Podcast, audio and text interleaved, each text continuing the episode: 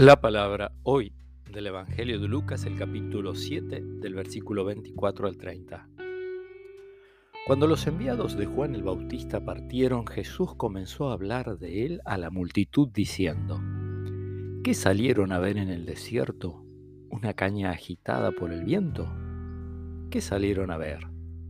¿Un hombre vestido con refinamiento? Los que llevan suntuosas vestiduras y viven en la opulencia están en los palacios de los reyes. ¿Qué salieron a ver entonces? ¿Un profeta? Les aseguro que sí, y más que un profeta.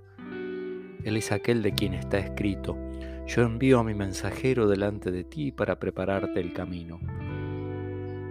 Les aseguro que no ha nacido ningún hombre más grande que Juan, y sin embargo, el más pequeño en el reino de Dios es más grande que él.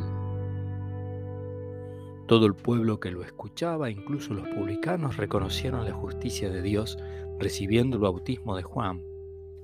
Pero los fariseos y los doctores de la ley, al no hacerse bautizar por él, frustraron el designio de Dios para con ellos. Palabra del Señor.